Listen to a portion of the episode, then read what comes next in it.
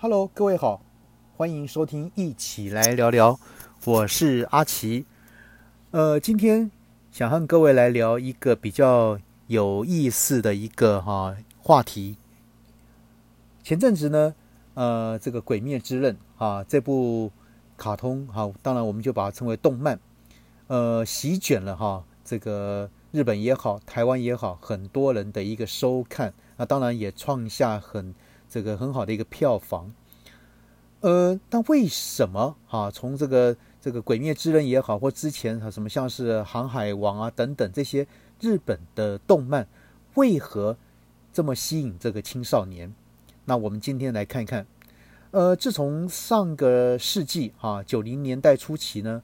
以这个《圣斗士星矢》还有《七龙珠》为代表的一个日本动漫，这个登陆这个亚洲。啊，各国以来呢，这十啊这这些年里呢，日本动漫哈，在这个哈我们这个台湾也好，或是对岸中国大陆也好，呃，这个对青少年的一个风行早已突破这个哈这些潮流，成为这个全社会有目共睹的一个现象。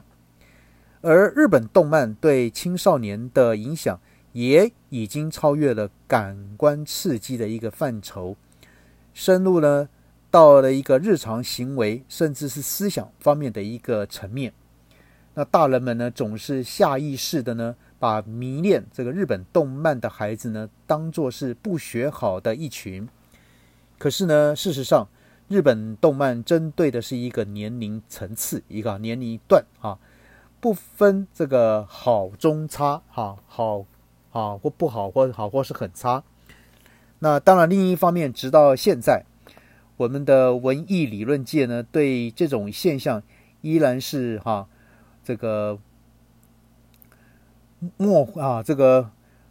那个讳莫如深呐，应该这么讲哈。要么就是一个什么简单的哈一句话说定制为那是一种感官的训啊一个刺激，要么就是呢保持沉默。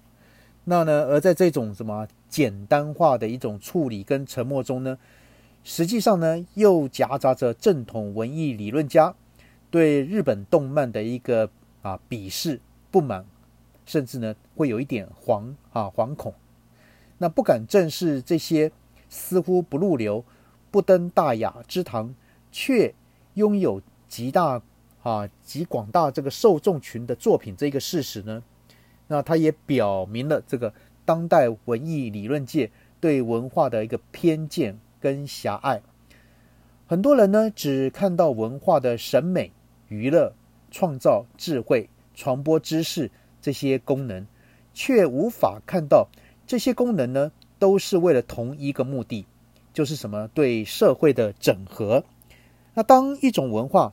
拥有了广大的受众群，并能持久的加以影响，呃，那么呢，他就啊，就做到这一点。无论他是用何种手法来啊来实现，无论这样的手法与我们的观念与情绪有何种的一个背离，那他呢，也就值得啊来审视和这个研究，而不能啊简单的加以定性。否则呢，我们就远离了文化本来的一个目的跟责任。所以呢，今天我们就从这个角度来出发，来看看，来了解为何日本动画是如何吸引青少年这个问题。那当然，为什么尤其对十四到二十四岁的年龄层啊，有的最大的杀伤力呢？我们都晓得，日本动画呢包罗万象。不受题材和内容的限制，但是呢，最容易接受并迷恋日本动画的是十四到二十四岁的一个年龄层。小了看不懂，大了看不进去啊。所以呢，把日本动漫的成功归功于内容的解放，还不如归功于他对青少年心理特征的一个准确把握。呃，如果从这个众多作品的角度来出发来分析日本动漫的成功，坦白讲，那是一项浩瀚的工程。但是呢，如果从青少年的心理特征出发来分析，却是哈可以看得出它的道理，进而我们可以窥见啊日本动漫成功的一个奥秘。我们都知道啊，人的一生呢可分为童年、青少年跟成年三个时期。人在童年时期呢是一个理想主义，他们对生活不关心，只关心这个生活中不能发生的事情。那他们嘛，把这些视为新奇而不是虚幻。当这个动画片出现各种啊动物说话的时候呢，他们会高兴的大笑。这在成人看起来是很难理解的，因为呢，他们早已明白这些都是假的，是不可能发生的，不属于他们所关心的范畴。因为呢，成人是一个现实主义。他们明白，除了把握自己的生活，其他都是虚幻，或者是很难获得的。只有人在青少年时期处于从虚幻到真实的过渡年龄，在一些最基本的层面上，他们已经知道了哪些是真的，哪些是假的，但还不像成人那样可以对大多数事物加以明晰的判断。他们关心自己生活的同时呢，还抱有很多生活之外的一个幻想，可以说是青少年是一个现实的理想主义者。所以呢，一般说来哈，在日本青少年动画片未出现之前呢，人在过呢童年时期呢，就会逐渐啊漠视淡忘对这个动画的兴趣，而那些以动物为主角的动画片。在青少年看来是属于幼儿科，动物就是动物，人就是人，他们对这一点分得很清楚。但是呢，当他们接触日本的青少年动画片之后呢，他们会发现一个全新的世界，重新燃起对动画片的一个兴趣和渴望，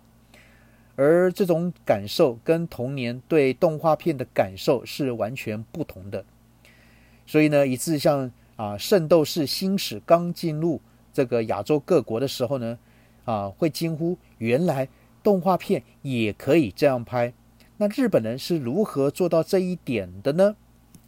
那答案是日本人很巧妙的把现实跟虚幻融合到一起。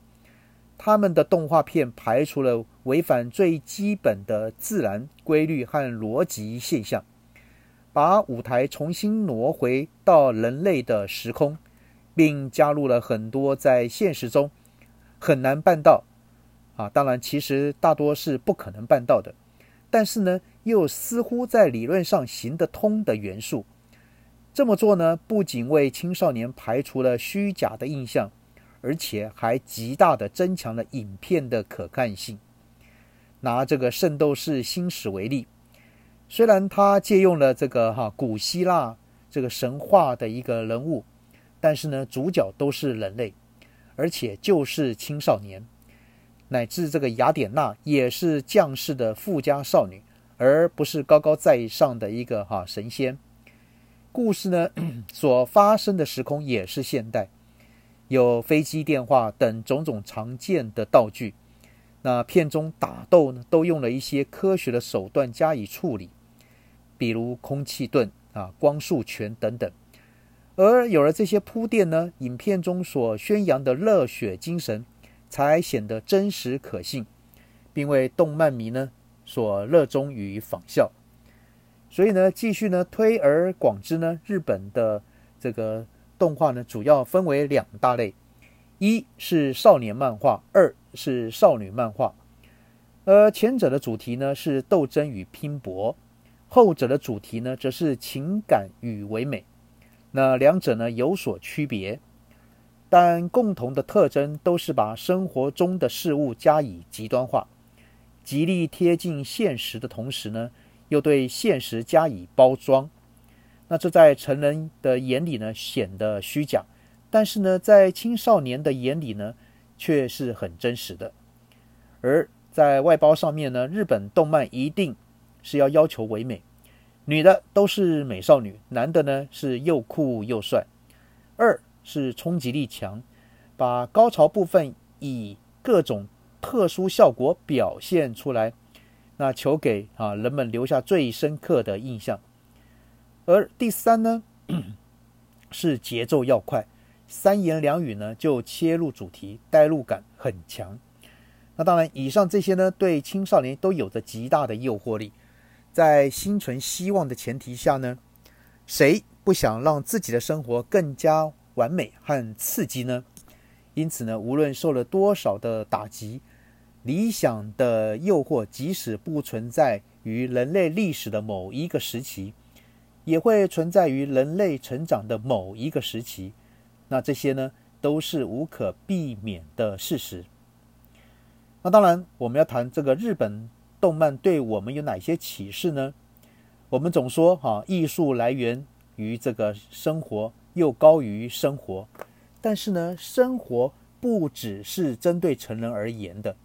从儿童的生活、这个青少年的生活中，同样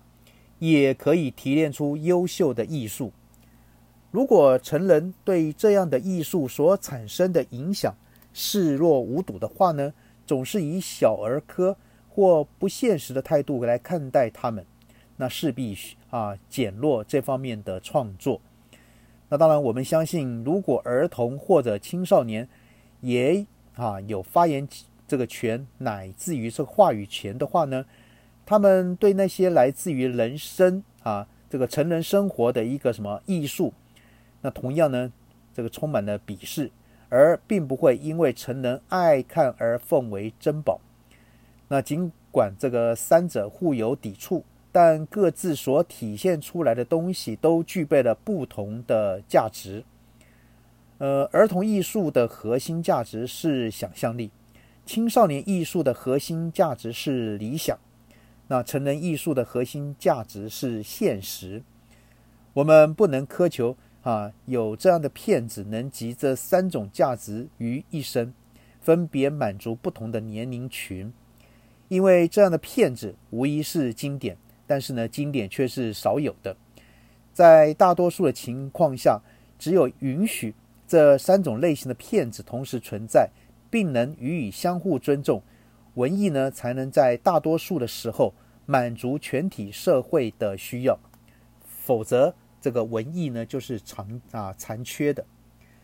呃，假设呢，我们看不到这一点，或是呢有意的回避呢，总是下意识的从成人的角度来出发，统一啊一个天下统一一个说法的话呢，那这样这个出来的儿童片呢，或者是青少年片呢，只能被成人所认同。当然，他们同样也是不看的。那后果呢，就是在。貌似啊平凡耕耘的未成年人的一个文艺土地上呢，长着只有成年人才看得到的一个庄稼啊庄稼，跟啊这个收获。那一旦呢有真正的未成年人的文艺到来呢，一切呢幻象呢将予以破灭。所以呢啊日本动漫在啊这个盛行这么多年，无疑就是一个什么沉痛的教训。那也让我们思考。我们的文艺评断的一个标准，是不是该重新认识的呢？好，那今天呢，来跟各位呢谈的呢，就是有关于为什么日本动漫会在我们台湾，甚至于在对岸，甚至于在呢，在亚洲各国会这么样的一个盛行的一个原因。好，好，那今天呢，很高兴跟各位聊到这边，那我们先就这个样子的，好，拜拜。